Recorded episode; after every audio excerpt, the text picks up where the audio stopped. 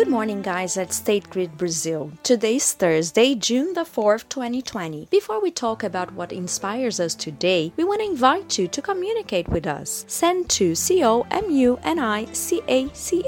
at stategrid.com.br what you've learned in these remote working times. We want to share on the Thursday's podcast the small achievements we've made during quarantine. It can also be a message, like the one we received from Amanda Oliveira. Sou de lá terra morena que amo tanto. The May 28th podcast mentioned the day of the ceramics and the Marajoara art in Pará. This is what Amanda wrote. Today's podcast was very special for me because it's a topic of my childhood and involves my family on my mom's side. We are from Marajó Island and I spent some years of my life in this charming place.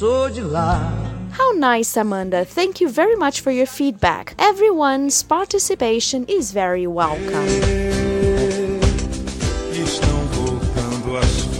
Within the Environment Week, today we remember Burle. It all started with a square in the Fort neighborhood in Recife, his mother's home state. The inspiration came from the plants of the Amazon and the Atlantic forest. This green theme would become almost as a synonym for Burle who knew how to transform garden into art. I want to become a tree in which each finger will have a flower, and I will feel the wind, the storm, storm and the lighting illuminating me, wrote the landscaper. Another prominent Brazilian that we celebrate today is the scalpel conductor, Dr. Adib Jatene. Born in Acre, he developed the world's first artificial heart lung device, and in 1968, he carried out the first bypass surgery in Brazil. He was proud to have contributed for the creation of excellent heart surgery teams in our country. Como quem diz não tem jeito,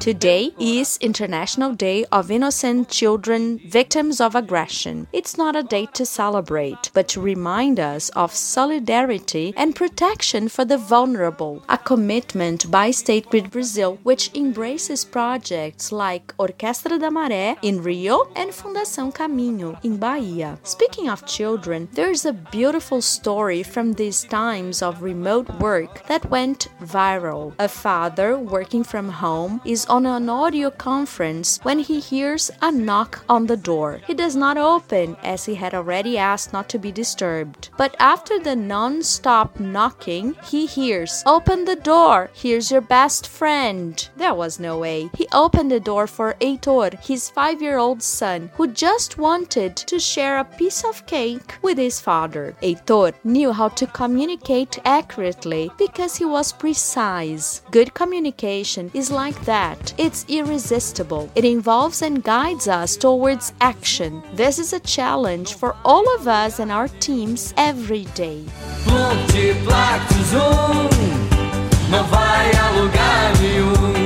Before we close, we'd like to send birthday wishes to our collaborators Tiago da Silva from Imbiruçu and Tiago Pinho from Rio de Janeiro. Their birthday was yesterday. Have a great journey, everyone. More news for you tomorrow at 8 a.m. Today at Coffee Break, let's talk about healthy and delicious food and low fat as well. Your energy is essential. Visit www.sgcomvc.com.br. Thank you for listening. This podcast is a special internal content for all employees of State Grid Brazil.